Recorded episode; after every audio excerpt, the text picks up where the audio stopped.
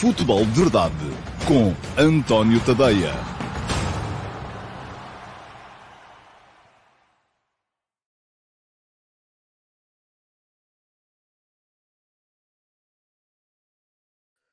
Ora, então, olá, muito bom dia a todos e sejam muito bem-vindos à edição número 760 do Futebol de Verdade.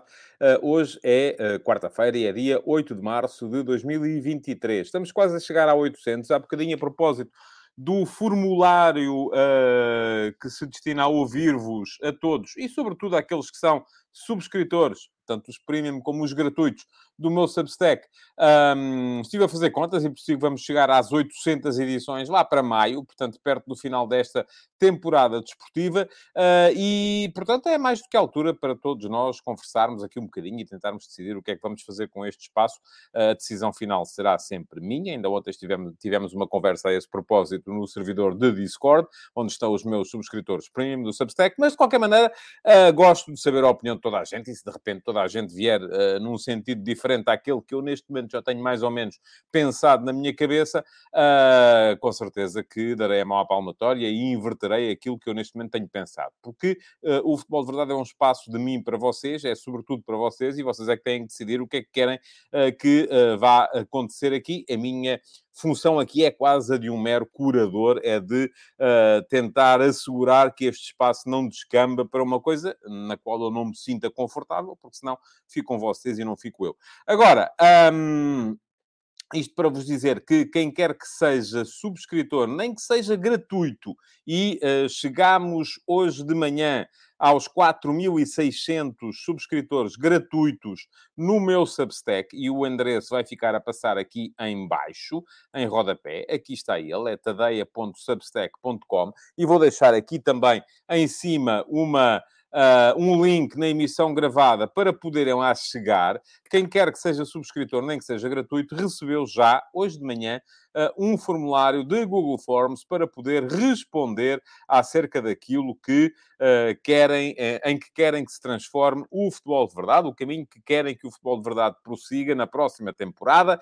E um, já disse aqui no outro dia, isto é como nos casamentos, é agora que vos está a ser perguntada a opinião quem uh, não falar agora, pois então que se cale para sempre, porque depois já não vai valer a pena. Peço-vos, são três minutos que vocês levam, provavelmente, se calhar nem tanto, a responder às questões que lá vos são colocadas. Uh, deem um saltinho ao vosso e-mail, se é que são subscritores do meu Substack. Uh, há de lá estar o formulário, respondam-lhe, por favor. E se não são subscritores, uh, tornem-se subscritores e podem depois, através do vosso uh, browser, ir a tadeia.substack.com e é neste momento o texto que está em destaque no meu Substack para poderem também responder. Muito bem, está arrumada a questão do formulário. Havia aí gente, porque eu disse na semana passada, ou há 15 dias, que ia lançar um formulário no início de março uh, para vos ouvir acerca do futebol de verdade, e aí malta, com razão, já estava a reclamar, então quando é que vem o formulário? Pois bem, já lá está, essa é a novidade que tenho para vos dar hoje. Muito bem, hoje no futebol de verdade, quando chegar à altura do ataque organizado, vamos falar aqui uh, do... Um, do Benfica Bruges de ontem, foi uma goleada das antigas do, do Benfica, 5 a 1. Uh, há quase 10 anos que uma equipa portuguesa não goleava na fase a eliminar da Liga dos Campeões. Não acontecia desde que o Futebol do Porto afastou o Basileia em março de 2014, portanto vai fazer uh, nove anos, creio que na próxima sexta-feira uh, e ehm, na altura o Porto ganhou por 4 a 0, uh, desde essa altura que os portugueses estavam sempre do lado errado das goleadas. Por isso mesmo, essa foi uma das abordagens que eu tive hoje de manhã nas conversas de bancada ao, ao jogo de ontem e também podem desde já ficar com o texto, está aqui o link para quem o quiser uh, ler. Um, ele lá estará para quem o quiser ler, porque foi o regresso dos portugueses ao lado certo das goleadas na Liga dos Campeões, porque desde essa altura, geralmente quando havia goleadas, nós estávamos do lado errado. Apanhávamos-las, não as infligíamos. Vou falar do jogo mais, mais daqui a bocadinho, do jogo de ontem mais daqui a bocadinho. Para já, tal como é costume no futebol de verdade, vou olhar aqui para os primeiros a chegar, aqueles que foram os primeiros a comentar a emissão de hoje do futebol de verdade desde que eu a lancei, uh, dar as respostas que conseguir dar, depois segue-se a pergunta na MUS, os ataques rápidos e, por fim, a abordagem ao Benfica Bruges de ontem. Portanto, se só querem ouvir sobre o Benfica Bruges, deixem ficar aí o, o YouTube ligado e podem, uh, podem dar um e beber um cafezinho, porque ainda vai demorar um bocadinho a chegar lá. Muito bem. O primeiro a perguntar hoje, e daí se calhar talvez não, porque, por exemplo, a primeira pergunta de hoje vem do uh, Rodízio, que está a começar a dominar aqui uh, o, o, as notificações e por isso mesmo tem sido com alguma frequência o primeiro a comentar. E hoje o Rodízio já faz aqui uma pergunta sobre o Benfica Bruges. Portanto, eu vou responder e lá está. Vamos falar um bocadinho também do jogo aqui neste período em que se fala, na, no, no, em que são respondidas as primeiras perguntas perguntas a serem colocadas no uh, YouTube. Pergunta ao Rodízio. Ontem, talvez ofuscado pela grande exibição da equipa, vimos um uh, Vlaco Dimos uh, muito forte na saída da baliza. Estará o Greco-Germânico a conseguir eliminar este ponto fraco? Um, acho que é otimismo da sua parte, Rodízio. Um, Acho que o jogo não foi muito exigente, nem vi, quer dizer, para ser honesto, nem reparei muito bem que o, que o Vlaco Dimos tinha estado uh, no, no, no, campo. O Benfica foi de tal maneira superior ao Bruges que, uh, muito francamente, não me recordo uh, de nenhuma intervenção extraordinária do seu guarda-redes, nem entre os postos, nem a sair deles. Uh, de facto, uh, o Vlaco Dimos é muito mais forte entre os postos do que a sair deles, é muito mais forte com as mãos do que com os pés, mas, e é natural também que, como treina, como se aperfeiçoa, que vá melhorando aqueles que são os seus pontos fracos. Esse é o objetivo do treino. Agora, daí até eliminar, conforme diz o Rodízio, este ponto fraco, acho que já é uma volta, se calhar, demasiado grande para se dar, porque, enfim, já não é um uh, jovem em formação. Uh, não vai ser fácil conseguir eliminar aquele que é, de facto, o ponto fraco do seu, do seu jogo. Agora, também deixe-me só dizer-lhe, todos os anos, no início de cada época, há sempre aí um folclore que é preciso um guarda-redes para tirar o Vlaco Dimos da baliza do Benfica e, no fim, quem lá fica é sempre o Vlaco Dimos. E porquê? Porque ele, de facto, é um belíssimo guarda-redes. Acho que o Benfica não está nada mal servido de guarda-redes. Podia ter um guarda-redes melhor? Podia, com certeza. Uh, sobretudo um guarda-redes que uh, participasse mais no processo de construção, que fosse mais forte com os pés, que fosse mais forte nas saídas dos postos, uh, porque são esses, de facto, os pontos fracos do guarda-redes grego. Mas uh, não me parece também que haja assim. Depois, se calhar, um guarda-redes que tivesse essas características não seria tão forte entre os postos e já vimos o Vlaco Dimos salvar muitos jogos para o Benfica. Não foi, de qualquer modo, o caso ontem. Domingos Ulossa veio cá só desejar bom dia. Então, bom dia para si também. E depois o Joaquim Araújo faz aqui uma pergunta em três partes. Isto, é, enfim, vai ser, vai ser longo. Joaquim diz assim: Bom dia.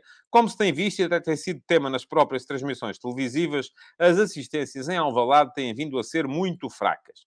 Não obstante tudo isso, a opção tomada pela direção tem sido de um constante aumento do preço dos bilhetes. Vê alguma lógica nesta atuação? Uh, e depois ainda acrescento ao Joaquim, uh, como forma de comparação, as médias no Dragão são muito superiores, o momento das equipas também ajuda, mas a média de preços de bilhetes é também muito inferior. Muito bem. Joaquim, para responder à sua pergunta, que é aqui que ela está, se eu vejo alguma lógica nessa atuação, vejo, mas discordo dela. A lógica é essa. Se há menos gente, então vamos lá aumentar os preços para ver se a receita se mantém. É, é normal. Isto é a lei da oferta e da procura aplicada. Agora, se concordo com ela, não. Acho que, eh, de facto, e têm sido noticiadas essas constantes eh, uh, esses aumentos de preços de bilhetes para ver os jogos do Sporting em Alvalade, esses preços quase proibitivos para ver os jogos do Sporting em Alvalade, que de facto aquilo que fazem é consumar ainda mais um afastamento entre o clube e o público. Agora, a minha dúvida é, será que se os bilhetes fossem mais baratos, isto levaria a que estivesse mais gente? É que eu neste momento aquilo que vejo, e vejo sobretudo através da televisão, é cada vez mais também o público interessado em ir a Alvalade, quase só para celebrar e festejar um momento em que se anuncia a assistência que é baixa, porque me parece que há ali uh, três tipos de público nos jogos do Sporting. Há, por um lado, aquele público enfim, que vai porque gosta de ir ao futebol, porque gosta do seu clube, não, pode não ser particularmente ativo no apoio, não faz muito barulho, não canta, não, não, não, não, não, não, não usa uh, grandes bandeiras, enfim, não tarjas, nada, pronto, enfim, é público, aquele público de família que uh, se calhar uh, existe muito também nos campos no estrangeiro.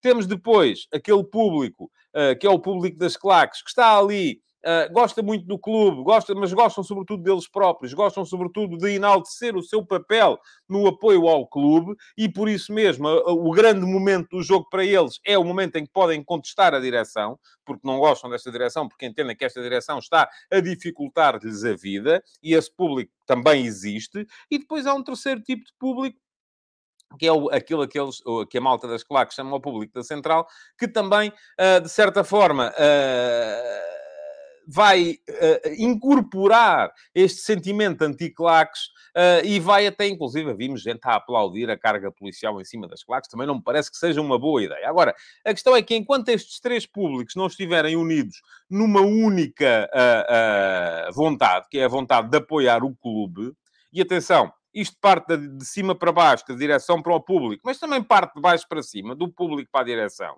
Porque a verdade é que também há muita gente que vai lá só para contestar a direção, só porque acha que antigamente é que era bom e agora não presta. Uh, para mim não faz nenhum sentido. Podem dizer-me assim, ok, Uh, têm o direito à manifestação? Têm, claro que têm. Têm o direito a, cada vez, a discordar da política de preços que é feita pelo clube e contestar a direção sempre que é anunciada uma assistência abaixo dos 30 mil, porque de facto é uma vergonha. Uma vergonha, não gosto muito da expressão, mas é, é mau para o Sporting ter assistências abaixo dos 30 mil. Têm, com certeza. Mas também vos digo uma coisa: são as mesmas pessoas que são capazes de, com o Sporting a ganhar por 5 a 0 ao Sporting Clube Braga, assobiar o Pedro Gonçalves porque ele não quis ceder o penalti a outro jogador qualquer. Isto, na minha cabeça, faz zero sentido. Isto é um case study que, uh, de facto, torna aquele. Uh, uh, o que diziam os, os, os romanos sobre os gauleses, e quem é fã do Asterix já percebeu um bocadinho isto, é que os gauleses eram um povo maluquinho porque não se, não, nem se governam, nem se deixam governar. E o público de Alvalade, neste momento, está um bocadinho assim nessa lógica dos, dos, dos gauleses, não é? Porque aquilo nem se governam, nem se deixam governar. Aquela gente está ali e não se percebe ainda muito bem a fazer o quê. Uh, e isto fica muito difícil, uh, porque, volto a dizer, isto tem que ser visto ou de cima para baixo, uh, tanto de cima para baixo como de baixo para cima. Unir o clube, e, e muitas vezes quem não gosta da direção direção de Frederico Varandas diz: Ah, mas ele prometeu que vinha unir o Sporting. Está bem, mas unir a que preço, não é? Unir não quer dizer ceder a tudo e mais alguma coisa. Da mesma forma, também não, não, não se consegue não tendo ali, se calhar, um bocadinho de, de, de, boa vontade perante algumas questões. E isso, de facto, neste momento está, está, está muito complicado. Bom, seguindo, e já lá vão um, não conto o Domingos Ulossa, porque veio só dizer bom dia, já lá vão dois só, exatamente. E vamos para o terceiro, que é o João Pico. E diz o João Pico também como vocês estão a ganhar este hábito de fazer aqui comentários uh, bipartidos, isto assim fica difícil. João Pico, coloquei no formulário que quem deveria ter interatividade no chat seria apenas os sub, subscritores premium do Substack, mas apenas porque não tinham a opção de serem os subscritores gratuitos também.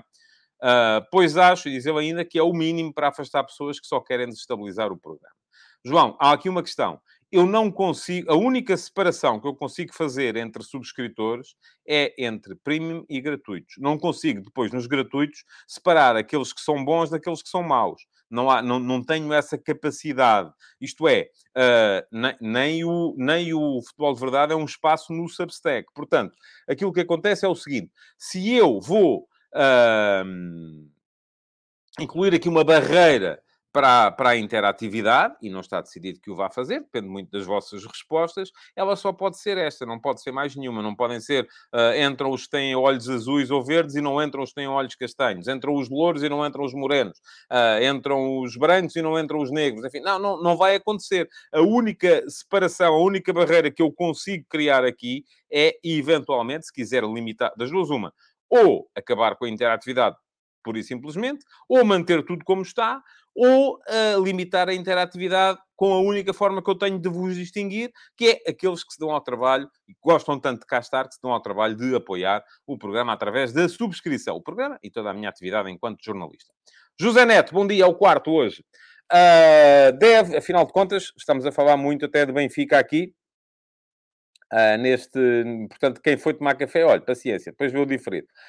Deve o Roger Schmidt aproveitar este mês que falta para a primeira mão dos quartos para ir dando ritmo e rotina a Morato? não vai acontecer. É bom que tenhamos essa noção.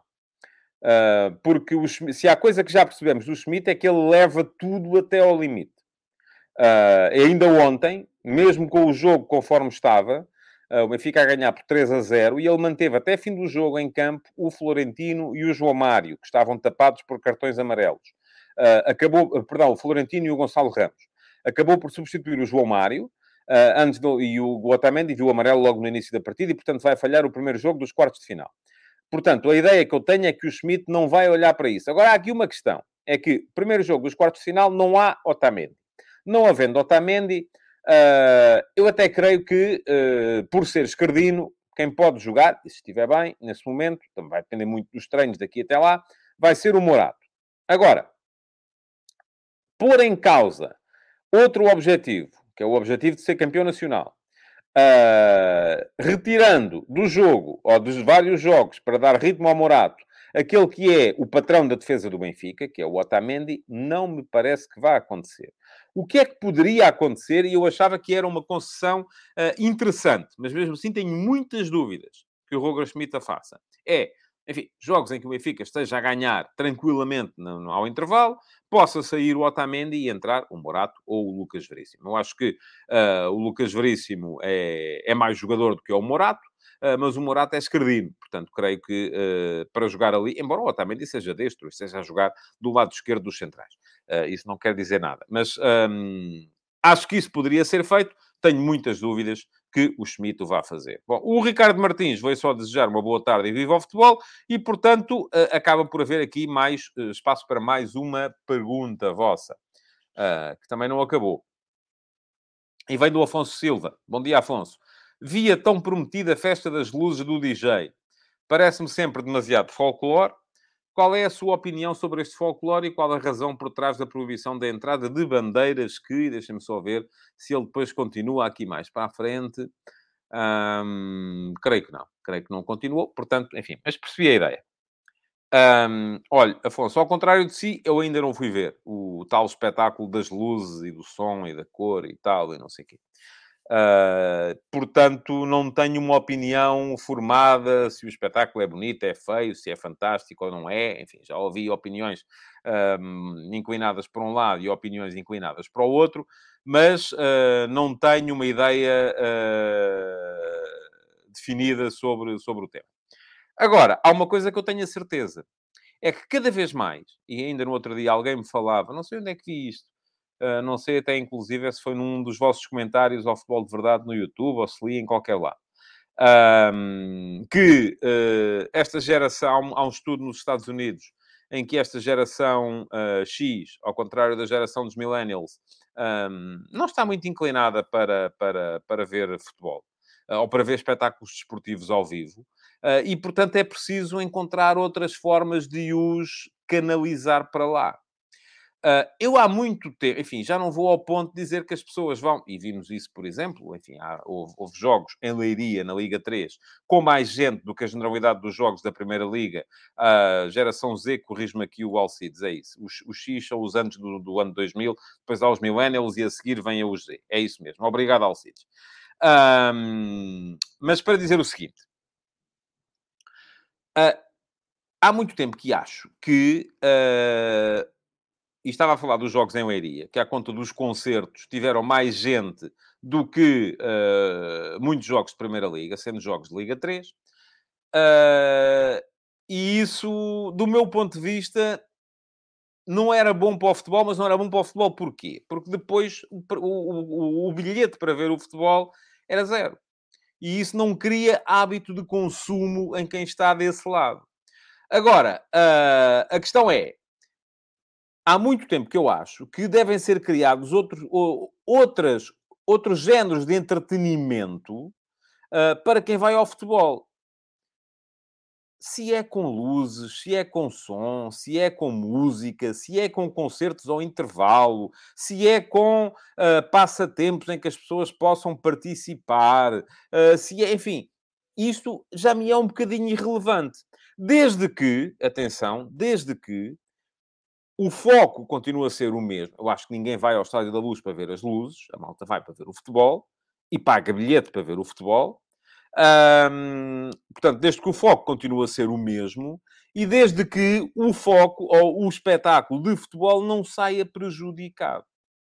Agora, tenho outra opinião uh, relativamente à questão da, da pirotecnia e, da, e das bandeiras e não sei o quê. Eu acho isso tudo uma pepineira desgraçada, as proibições que estão a ser impostas. Percebo, percebo a lógica, uh, e eu, até mesmo relativamente às arbitragens, e essa, eu tento sempre perceber a lógica do legislador. Uh, tento sempre perceber a lógica do árbitro. Se o árbitro comete um erro em campo, eu tento perceber porque é que ele o cometeu. Não parto do princípio que o cometeu porque quis prejudicar esta equipe e beneficiar aquela. Tento perceber porque é que ele se enganou. E aqui com as legislações é a mesma coisa. Eu tento perceber por que razão é que Uh, existe aquela aberração jurídica que são as zonas especiais para adeptos, onde as pessoas podem ir uh, com as camisolas dos seus clubes, com bandeiras, com uh, bandeiras a exceder uma determinada dimensão e tal, e não sei o quê. E eu tento perceber a lógica do legislador, que é prevenir antes de ter que remediar, porque fica mais barato em termos de, de, de, de, atuação policial, impedir que eles apareçam do que depois andar atrás deles e metê-los na, na, na, na, na cadeia. Uh, e, portanto, é estamos aqui a poupar dinheiro a vocês, aos consumidores. Essa, agora, o facto de eu perceber a lógica não quer dizer que eu concordo com ela porque eu gosto do fenómeno da cor, das bandeiras, das camisolas diferentes nos estádios, gosto da, da, da, da, da lógica de oposição. Eu não percebo por que razão é que não pode estar uh, num estádio uma pessoa com uma camisola vermelha ao lado de uma pessoa com uma camisola azul e branca. Não, é uma coisa que me escapa. Mas pronto, a gente vê que até aqui uh, no, no, próprio chat do, do, do futebol de verdade, uh, muitas vezes, quando vocês, alguns de vocês percebem, está aqui um tipo que não é da minha tribo, que é da tribo oposta, e começam logo, és um boneco, vai lavar a boca, vai tomar banho, vai... porque enfim, porque as pessoas não são capazes de coexistir. E isto é de facto um problema. Agora, depois vem dizer assim: ah, mas um, o, problema, o problema é que o Estado não pode. O Estado, lá está, entre ter. É, é um bocadinho aquilo que eu vou fazer aqui, se calhar, que é limitar a interatividade. Porque se é para estar constantemente a ver a malta a chamar nomes uns aos outros, é pá, desculpem lá, eu não estou para isso. E o Estado pensa a mesma coisa. Se é para ter que estar a separá-los quando eles começam a engalfinhar-se à pancada uns com os outros, a metê-los, a, a, a detê-los, a, a, ocupar forças policiais, a escoltar a malta para lá para dentro e tal, e, e, depois a ter que entrar pelas bancadas adentro para impedir que eles andem à pancada, então vale mais tê-los separados e metidos dentro de gaiolas. Pronto. Uh, e, e, de facto a lógica é um bocadinho de ser, é, é um bocadinho essa, não é? Uh, gosto disso? Não, não gosto, acho mal, mas percebo, tento perceber a lógica do legislador. E se todos vocês uh, tentassem perceber um bocadinho melhor também aquilo que é o direito à diferença, aquilo que é o facto de uh, uh, haver pessoas que pensam de maneira diferente da minha, haver pessoas que querem que ganhe um clube diferente daquele que eu quero, e isto já ajudava tanto a que uh, o, o, ambiente à volta do, do, do futebol fosse completamente uh, diferente e se calhar até podia ser permitido voltar a ir com bandeiras e com, e com cascóis e com camisolas e a malta. Como, eu cresci assim, eu cresci uh, num, num, futebol em que a malta estava em sã convivência uns com os outros, mas lá está, não havia máquinas de propaganda, não havia televisões dos clubes para inflamar a malta, não havia redes sociais para inflamar a malta e por isso mesmo a coisa acaba por uh, se tornar mais difícil de fazer hoje. Bom, enfim, um, não me deixem ir muito tempo por aqui, porque se eu começo a falar sobre isso, a gente não fala de mais nada, e uh, porque é uma das coisas que me faz uh, muita confusão. Uh, vamos lá ver o que é que uh, diz aqui o Tiago Monteiro, que é um rente da verdade. Pronto, é o que é, é o que eu penso. Uh, e diz o Ricardo Pinho: se as pessoas soubessem comportar-se com civismo, não teríamos nenhuma destas medidas. Parece-me claro, uh, parece-me que sim também. Uh, e diz o Pedro Cerqueira que quando joga a seleção todos apoiam os jogadores que lá estão, há Não é bem assim, Pedro. Não é bem assim. Eu mesmo quando jogo à seleção, e eu comento os jogos da seleção na RTP, uh, no final dos jogos tenho sempre comentários a acusarem-me de tudo e mais alguma coisa, porque não digo bem uh, os portistas, porque não digo bem do Pepe e do Otávio, os benfiquistas, porque não digo bem do Gonçalo Ramos e que não digo que o António Silva é aqui com o João Félix e o uh, Rubem Dias, os sportinguistas, porque não digo que devia lá estar o Gonçalo Inácio e o Pedro Gonçalves, enfim, e portanto a, a, a coisa também não é bem assim. Bom, Diz o José Neto, na Alemanha temos muita pirotecnia em todos os estádios e não é propriamente um país de terceiro mundo, mas se calhar é eu não conheço suficientemente bem a realidade entre adeptos alemães para, uh, para, para estar a falar do, do, do, do tema. ok, mais coisas. Diz o João Moreno que o futebol está a mudar, só temos de seguir com a tendência e nada mais. Eu creio que isto tem a ver com as tais questões uh, do, do, do, das luzes e da, da, e desse, bem, enfim, vamos lá embora. Uh, porque é preciso, de facto, falar de, uh, de futebol. Vamos lá. Antes de falar de futebol, porém, e porque agora deixem-me dizer-vos assim uma coisa, aqui muito rapidamente. Vamos à pergunta na MUS. E a pergunta na MUS de hoje não é sobre futebol, é sobre jornalismo. E não é que eu não acho que a pergunta é boa, e acho que a pergunta é boa. Uh, é uma pergunta feita pelo Simão Rochinol, que é dos que está cá sempre e é um dos subscritores premium do meu Substack, mas eu tendo a evitar, porque sei que vocês querem que se fale aqui é de futebol, mas agora vou mostrar-vos aqui um cartão amarelo. E o cartão amarelo é: eu só escolhi esta pergunta, que é boa, mas eu não queria falar sobre ela, porque não havia muitas perguntas ontem. Vocês ontem falharam-me nas perguntas na emissão gravada do Futebol de Verdade. Portanto, malta, vamos lá. Até houve muita gente a ir lá comentar e agradeço por causa do algoritmo. É fixe, como a emissão gravada, deixar comentários na caixa de comentários, mas eu quero perguntas também, porque senão depois deixam-me sem escolha e acabo, de, acabo por escolher aqui uma pergunta sobre jornalismo que já sei que vos vai aborrecer a alguns de vocês. Não tinha escolha. A pergunta é boa, atenção, a pergunta é boa, Simão, não estou a dizer que não é. Eu é que tendo a evitar estes temas aqui, porque depois há muita malta que começa a queixar-se e dizer que eu não falo de futebol e estou sempre a falar de outras coisas. Mas vamos lá. Pergunta na e vou tentar dar uma resposta breve, sendo a pergunta muito longa. Perguntou o Simão. Uh, muito falamos sobre jornalismo desportivo aqui no programa e em como este funciona, de forma a tentar acompanhar as vontades de consumo dos leitores para que o jornalismo possa ser sustentável. Isso é, Simão, uma evidência. Não tenho dúvidas nenhumas que isso é fundamental. Uh, Tendo em conta o ritmo alucinante a que as coisas evoluem, o jornalismo tem de acompanhar a passada da sociedade. A minha questão é, em que conteúdos os médias desportivos devem apostar? Tentar chegar mais aos protagonistas do jogo? Não traria mais interesse dos leitores em pagar para ler? Sim, mas aí está. Aí são os próprios clubes que não autorizam.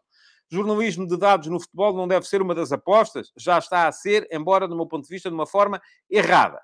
E, por fim, devem apostar ainda mais no digital e descurar o papel que, a meu ver, começa a estar cada vez mais ultrapassado e não compensa a sua impressão para o preço a que cada exemplar é vendido.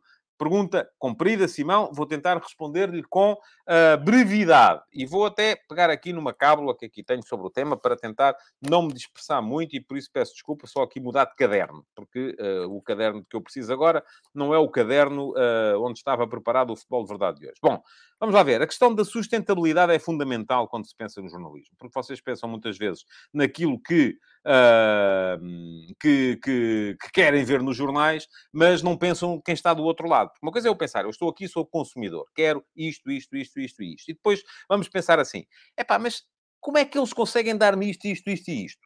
precisam de pagar salários a pessoas, como precisam de pagar salários a precisam de pagar o papel, uh, precisam de pagar a impressão, precisam de pagar a distribuição e, portanto, isto tem que ser, de certa forma, sustentável. Como é que isto pode ser sustentável? Se vocês comprarem, Ponto 1. Um, uh, e daí, isto é como na televisão, uh, temos os programas de que ninguém, gosta, mas toda a gente vê, uh, e são esses, como toda a gente vê, que acabam por ter mais gente a ver Uh, e acabam por ter mais dinheiro de publicidade, e por isso é, são esses que acabam por ser uh, sustentáveis. Os outros programas toda a gente gosta, mas depois ninguém vê, que é falar dos clubes pequenos, que é uh, a desmontar o jogo do ponto de vista tático. Toda a gente diz, sim, sim, isso é como quando se faz um inquérito, toda a gente adora hipismo e ginástica rítmica, mas depois ninguém vê. Eu, quando fazíamos focos grupos nos jornais, isso acontecia muito as pessoas todas reclamavam, não, não, temos que ter é muito mais espaços de, para as modalidades amadoras e tal, mas depois, sempre que saía isso, ninguém lia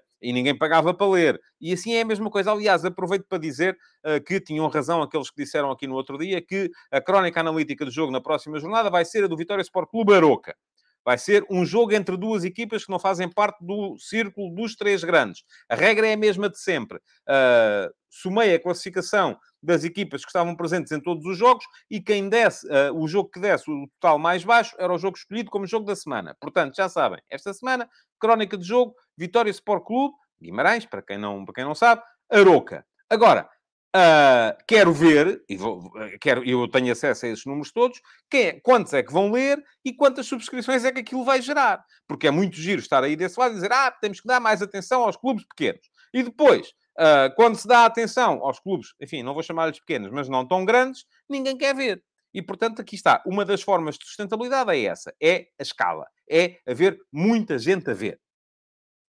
A outra forma é a publicidade.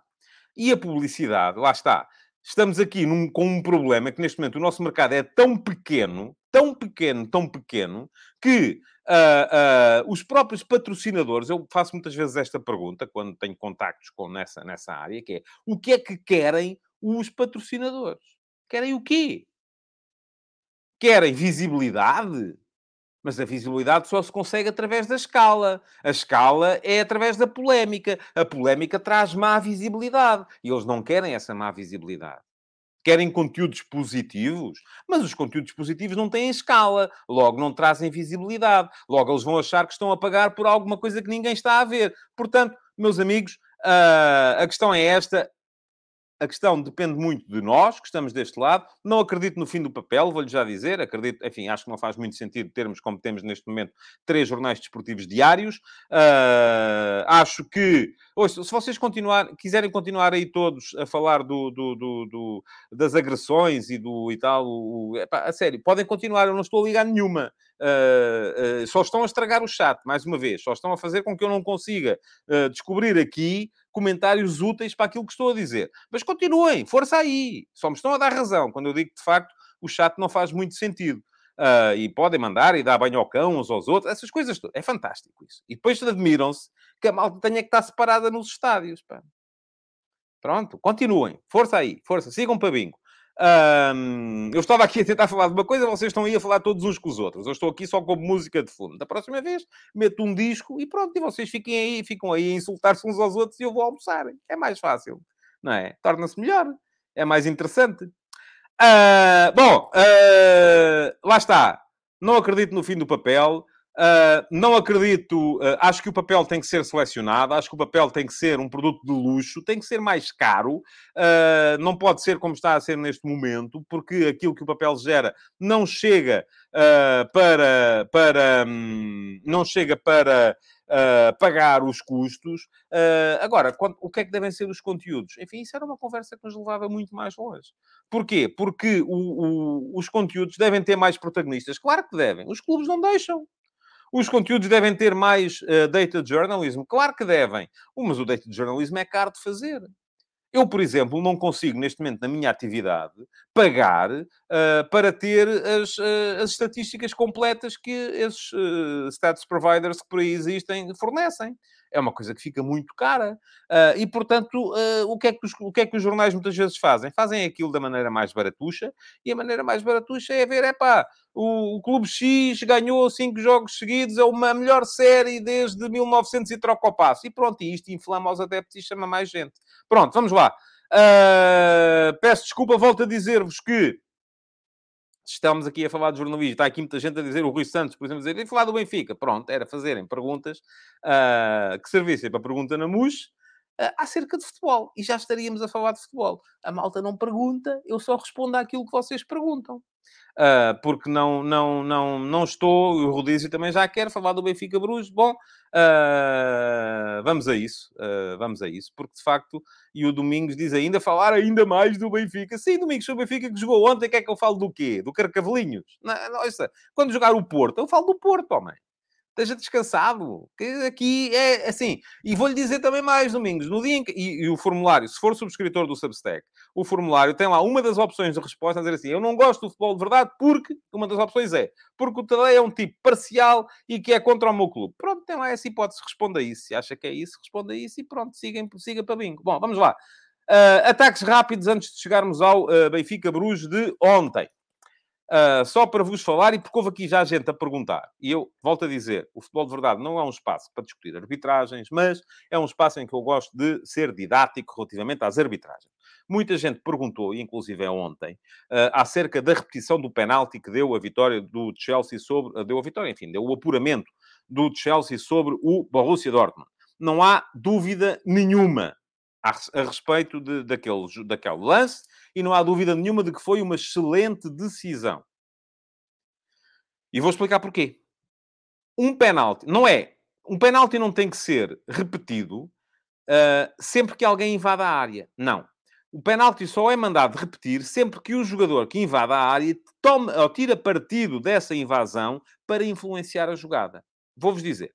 Se o penalti do Havertz tivesse ido ao poste e a seguir o Havertz tivesse feito a recarga para fora, o penalti não era repetido. O Havertz não podia fazer a recarga para fora porque tinha ido ao poste. Portanto, peço desculpa. Vou repetir, vou reformular. Se o penalti tivesse ido ao poste e a seguir um jogador qualquer do Chelsea tivesse saído de fora da área, tivesse feito a recarga para fora, o penalti não seria repetido, apesar de haver jogadores uh, do Borussia Dortmund dentro da área antes da bola ser batida.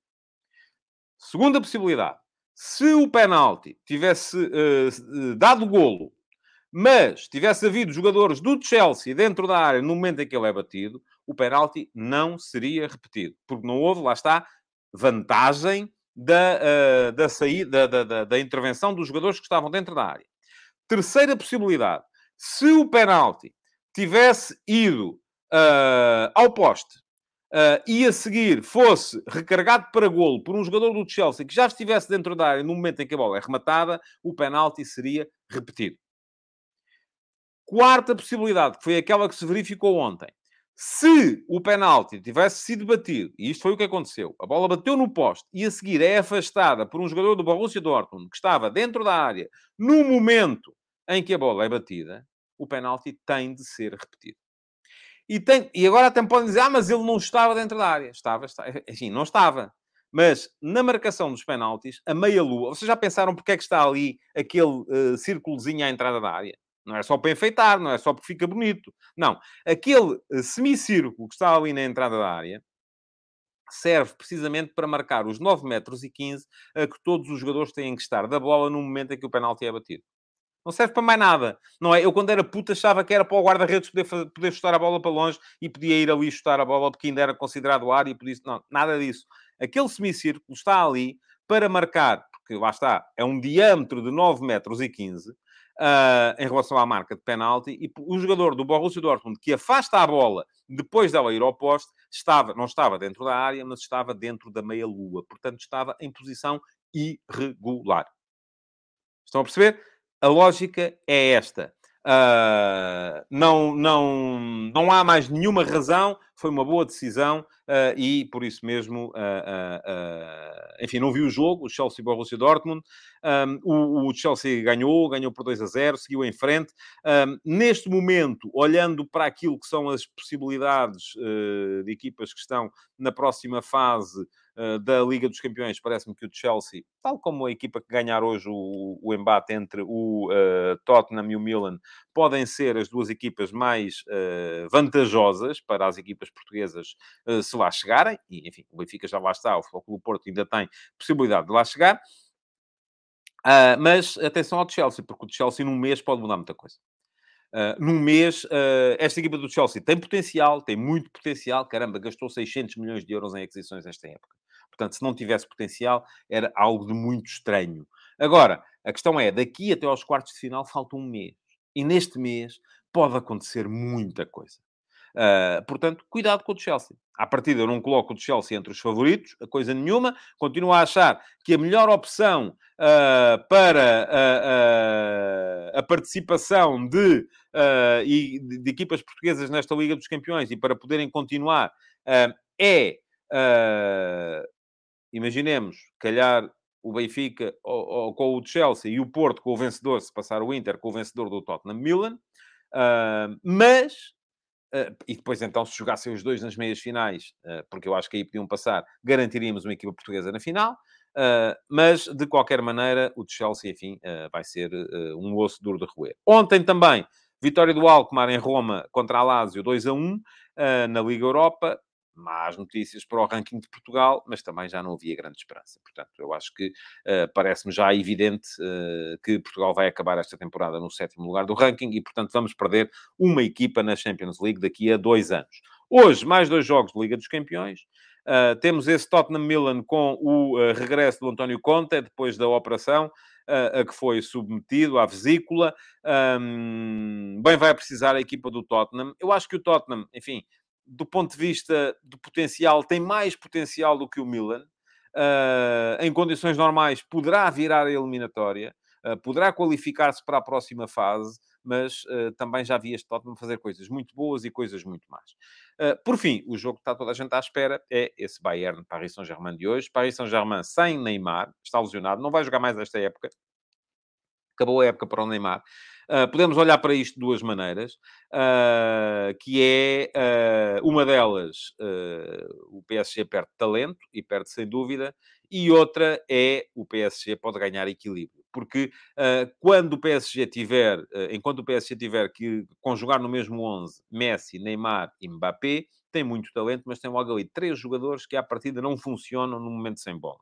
E isto é problemático para a equipa. Portanto, vamos ver como é que o PSG se vai organizar hoje. Se vai ser uma equipa sem, mais forte uh, no momento em que está sem bola uh, ou não. Uh, a verdade é que o Bayern ganhou por 1 a 0 em Paris, tem o jogo em casa. A Allianz Arena é complicada para qualquer equipa que a visita. Eu terei de dizer que o Bayern é favorito e parece-me que é favorito.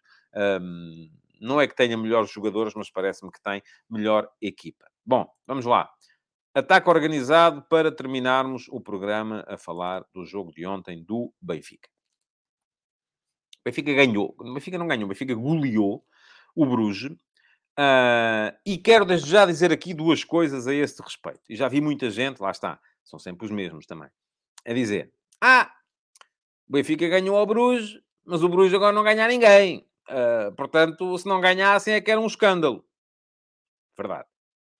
E segunda coisa. Ah, mas o Bruges ganhou 4 a 0 ao Porto no Dragão. Uh, o potencial está lá. Os jogadores são bons. Verdade também. Portanto, vamos lá ver. Temos que uh, olhar para o jogo destas duas maneiras. Por um lado, é perigoso uh, embandeirar em arco e dizer ninguém para o Benfica e o Benfica aqui, uh, isto vai ser a passear até à final. Uh, bora lá ser campeões da Europa. Uh, mas por outro lado, também é perigoso dizer, entrar naquela lógica, é pá, só ganharam porque os outros coitados estavam mortos. embora ambas as versões possam ser verdadeiras. Porquê? Porque o jogo do Benfica foi muito bom. O Benfica jogou muito bem ontem. E volto a dizer uma coisa que já disse aqui várias vezes. Uh, ninguém é obrigado a ganhar a não ser a equipa que tem pela frente. O Benfica ontem estava a jogar com o Bruges, não podia ganhar ao Manchester City. Era o Bruges que lá estava. E para ganhar ao Bruges, fez o que tinha que fazer e até mais. E porquê é que eu digo até mais? Porque eu não digo que é 1 a 0. Eu acho que a eliminatória, enfim, com 2 a 0, se não estava resolvida, estava quase. Uh, mas com o primeiro gol do Benfica, 3 a 0, a eliminatória fica resolvida. E o Benfica podia ter entrado numa lógica de bora lá gerir isto. Há jogo no próximo fim de semana. Portanto, epá, é para gerir e acabava 1 a 0, 2 a 0. Até podia acabar 1 a 1, eventualmente, para o Benfica era um bocadinho igual. Enfim, havia ali uma diferençazinha em termos daquilo que, são, que é a receita a vinda da vitória, mas também não era por aí com certeza, porque a receita fundamental é a da passagem aos quartos de final. Uh, e, portanto, uh, podia ter acontecido isso, mas não aconteceu. O Benfica, aos 3 a 0, aos 4 a 0, continuava a pressionar alto, continuava a querer ganhar a bola no meio campo do adversário, continuava a querer agredir o adversário, continuava a querer fazer mais golos. E isto, uh, no fundo, bate certo com aquilo que é a lógica de pensamento do Roger Schmidt, que está a esticar o seu grupo de 14, 15, 16 jogadores até ao máximo, Uh, e ontem, se calhar, muita gente esperaria, por exemplo, que o Florentino saísse, porque estava com um amarelo, uh, que o uh, Gonçalo Ramos saísse, porque tinha um amarelo, que o que entrasse o Tenkstedt e o Schelderup, que é festa e tal, festa, podem entrar os dois miúdos novos para a malta ver e tal, num, num ambiente de festa mas o Schmidt não fez nada disso. Entraram os mesmos de sempre, saíram os mesmos de sempre, a equipa foi gerida da mesma forma de sempre, e isto, no fundo, é coerência. Porquê? Porque a equipa depois também manteve o ritmo de sempre, quer no 0 a 0, quer no 5 a 0. Continuou sempre à procura de mais, à procura de mais golos. Portanto, foi, vamos lá pôr isto uh, em pratos limpos desde o início, um grande jogo do Benfica. Agora, segunda questão. Já vocês estão aqui a falar do, do, do Braga-Benfica da Taça de Portugal ao Zé Neto. É, francamente, pá. Uh, eu desse jogo não vou falar, têm a noção, mas lá está. Peçam os números de telefone uns aos outros e, e, discutam isso, marquem um café, pá. Aqui é que não, não vale a pena. Porque não vai, porque uh, só me estão a desfocar. E eu, enfim. Não é por nada, mas uh, o programa fica pior à conta disso. É bom que tenham a noção disso. Uh, pronto. Arrumámos em pratos limpos a primeira questão. Benfica fez um grande jogo ontem. Isto é absolutamente inquestionável. Agora, segunda questão. O Bruges. Muito fraco. Uh, também é inquestionável. O Bruges, eu já, já vos tinha dito aqui ontem uh, que uh, o Bruges, deixem-me cá olhar para não, vos, para não me enganar, nos últimos 13 jogos tinha ganho 2. Tinha empatado 7, tinha perdido 4. Uh, vinha uh, oh, David Carvalheiro, aqui ninguém ladra, deixe-me só dizer isto. Portanto, aqui, não, que eu saiba, uh, não há uh, cães ainda aqui a assistir ao futebol de verdade. Portanto, vamos lá também. Se nós queremos ser bem tratados, uh, vamos lá também tratar os outros com alguma urbanidade. Desculpe lá a chamada de atenção. Domingos, também não estou a dizer que o Benfica é uma equipa de outra galáxia nem candidata a ganhar a Champions. Não estou a dizer isso. Vamos lá. Foquemo-nos. Uh, o Bruges. O Bruges está num momento particularmente negativo. Eu não consigo vislumbrar nesta equipa uh, sequer vestígios da equipa que ganhou o Atlético Madrid, da equipa que ganhou ao Flóculo Porto por 4 a 0 no Dragão, da equipa que ganhou ao Leverkusen, da equipa que empatou no Vanda Metropolitano e assegurou desde logo à quarta jornada a qualificação para a fase seguinte da, da Liga dos Campeões. Uh, porque não se vê lá rigorosamente nada uh, dessa equipa já. Aquilo que se viu do Bruges ontem foi uma equipa paupérrima, uh, que, a dada altura ontem, quando o jogo estava 5 a 0, o Bruges este ano começou, o primeiro jogo que fez contra uma equipa portuguesa, ganhou por 4 a 0 no Dragão, ao Flóculo do Porto. Grande sensação, jogadores em grande forma, um grande Vanakan, um grande Noah Lang, um Soá extraordinário, um Jutglá na frente, que era um jogador fantástico, um Maier uh, uh, extraordinário também, enfim, os centrais a funcionarem bem, enfim, tudo fantástico. 4 a 0. Depois, meteram-se os 4 a 0 que a equipa perdeu em casa com o Porto, os 2 a 0 que perdeu em casa com o Benfica, 6 a 0, e os 5 a 0 que estava a apanhar ontem, a dada altura, na, na, na, na luz. Portanto, um parcial de 11 a 0. Esta equipa não é a mesma, não parece ser a mesma, de facto. Aquilo que vimos do Bruges ontem foi uma equipa, do ponto de vista tático, perdida em campo. E eu percebi a lógica inicial. Aliás, estava a ver o jogo com o João Alves na redação da RTP e diz aqui o Rafael Mota que aquele jogo no Dragão não foi, foi uma exceção. Não foi, não. Porque o Bruges, nessa altura, ganhou o Atlético Madrid também. Ganhou o Leverkusen também. Era uma equipa que estava num momento extraordinário, que, entretanto, deixou fugir, não se sabe muito bem para onde. Portanto, a questão é que não foi uma exceção. Eles não sabem onde é que está essa equipa, devem andar à procura dela. Taticamente, ontem o Bruges apareceu num sistema que eu tentei, lá está, Tentei perceber a lógica do Scott Parker para o, para o Scott Parker, que é o que parece, já foi uh, despedido. Uh, tentei perceber a lógica do Scott Parker para o montar. E a ideia era, o lateral direito, o Clinton Mata, fechava dentro. Porquê? Porque o Benfica tem o, o, o, Gonçalo Ramos na frente e depois tem três segundos atacantes, todos a jogarem muito por dentro. Que ontem eram o João Mário, mais na meia-direita, o Rafa nas costas do ponta de lança e o Frederick Orsnes, mais na meia-esquerda. Portanto, é um Benfica muito forte uh, no espaço interior. Logo, enfrentar este Benfica com uma linha de quatro podia ser perigoso. Uh, e o que é que pensou o Scott Parker? O Clinton Mata, que aliás uh, tem essa rotina, o lateral direito passava a fechar dentro. E fechava dentro juntamente com o Mechele e com o Silá, os dois centrais. Abria um bocadinho mais o lateral esquerdo e o extremo direito, o Solá, baixava para fazer uh, falso lateral direito e dessa forma formar uma linha de 5 atrás e fortalecer o espaço interior. Problema. O Solá andou sempre perdido em campo. Nunca percebeu muito bem onde é que tinha que estar. Se tinha que estar mais à frente, se tinha que estar mais atrás. Segundo problema. Em função disso, a última linha do Bruxo estava sempre mal definida.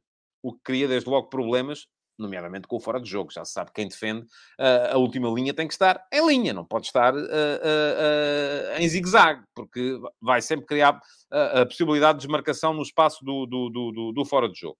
Terceiro problema. A presença do Solá condicionava depois também a presença dos próprios médios e do Buchanan, que alinhava, assim, numa espécie de aquilo era uma espécie de 5-2-3, aquele início do Bruges. Uh, mas o próprio Buchanan e o Noah não baixavam. Uh, tanto porque o Buchanan do lado direito ficava condicionado pela presença do Solá e o espaço entre linhas estava sempre mal controlado pela equipa do Bruges. O Benfica não chegou à meia hora a ganhar por 3 a 0 porque não calhou. E estava 0 a 0. Com 0 a 0 nesse momento, o que é que o Scott Parker fez? Bom, escapei de boa, a este, a este equívoco uh, uh, que, que, foi aqui o início. Diz aqui o Josias uh, Martin Cardoso, não é isto que eu quero, porque entretanto entraram mais comentários, é este, comentário do Josias.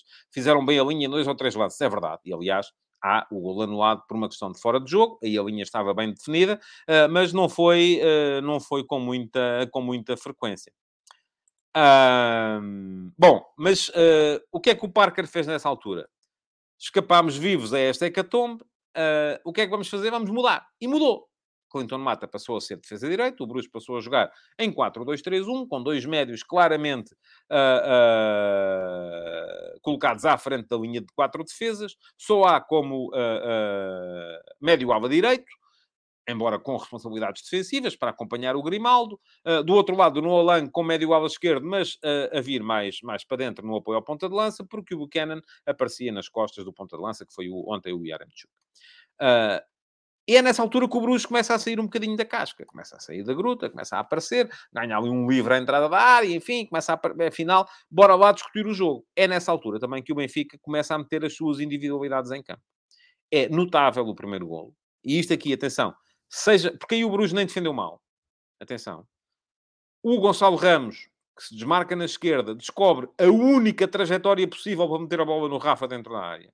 E o Rafa, uh, com dois ou três adversários à volta dele, consegue uh, chutar a bola da única maneira que poderia levá-la para a baliza, que foi encostá-la só, parecia uma tacada de bilhar, encostá-la só com o peito do pé direito, a bola entra junto ao campo. 1 a 0. Antes do intervalo, vem o 2 a 0, jogada individual extraordinária do Gonçalo Ramos. O Gonçalo Ramos ontem encheu umas medidas, deixem-me que vos diga isto. 2 a 0 e se já estava resolvido, ah, mais resolvido ficou. Uh, ainda há o terceiro golo do, do Gonçalo Ramos, cruzamento do, do Grimaldo, com o Gonçalo a antecipar-se ao Silá, que fez um jogo desastroso. Uh, de princípio ao fim. Aliás, é o Silá que está depois no penalti cometido uh, sobre o Gilberto, no, no, no, lance que dá o 4 a 0, e ainda entrou um quinto golo na, na ponta final, marcado pelo Neres, anulado primeiro pelo fora de jogo, por fora de jogo, que não existiu, e depois revertido pelo, pelo VAR. Portanto, excelente jogo do Benfica, isso não está em dúvida. escrevi também hoje de manhã sobre o, o Gonçalo Ramos, e está aqui a dizer o Pedro Videira que são 120 milhões de Ramos. Não sei se são. Eu acho que para o Gonçalo Ramos era bom ficar. Aliás, ainda hoje estava a fazer esse exercício e a pensar que Portugal não conhecia um avançado, uh, um jovem avançado com esta qualidade desde a eclosão do André Silva na equipa do Porto. Mas que o Gonçalo Ramos tem uma grande vantagem sobre o André Silva. Querem saber qual é? É que vai fazer ainda, enfim, há de ser este mês ou no mês que vem, 100 jogos com a camisola do Benfica e o André Silva transferiu-se para o Milan ao fim de 40 e picos. E, portanto, o que é que acontece? Não cresceu, não evoluiu como podia ter evoluído se tivesse ficado no Porto durante mais tempo. Uh, o Gonçalo Ramos não é um produto acabado, é um jogador que ontem mexeu as medidas, está a crescer, uh, e, uh, e, isto significa que quanto mais tempo ele for ficando, mais pode crescer. Uh, e acho que é bom para ele, é bom para o Benfica, é bom para a Seleção Nacional. Agora, aqui, naturalmente, outros valores vão, se vão levantar que têm a ver com a realidade financeira dos clubes. Bom, já sabem como é que isto funciona. Uh, queria, por favor, uh, pedir-vos que deixassem like Uh, na emissão de hoje do Futebol de Verdade. E já agora, já que aqui estão, aproveitem para se inscrever no meu canal de YouTube. Fica aqui na emissão gravada o link para poderem fazê-lo. Inscrevam-se no canal, cliquem em cima da, uh, do sino para um, ativar as notificações e para serem avisados sempre que eu entro em, em, em direto. Uh, e além disso, se já são subscritores do meu Substack, vão ao vosso e-mail, têm lá um formulário que é para definir o que é que vamos fazer uh, com o Futebol de Verdade. Se ainda não são subscritores, façam um favor, está a passar aqui em baixo o endereço, é tadeia.substack.com. Subscrevam uh, para passarem a receber todos os meus conteúdos uh, escritos no vosso e-mail, sem dependerem dos algoritmos das redes sociais, que já se sabe que às vezes andam meio às avessas. Muito obrigado por terem estado aí. Amanhã voltaremos com mais uma edição do Futebol de Verdade. Até lá. Futebol de Verdade. Em direto de segunda a sexta-feira, às 12h30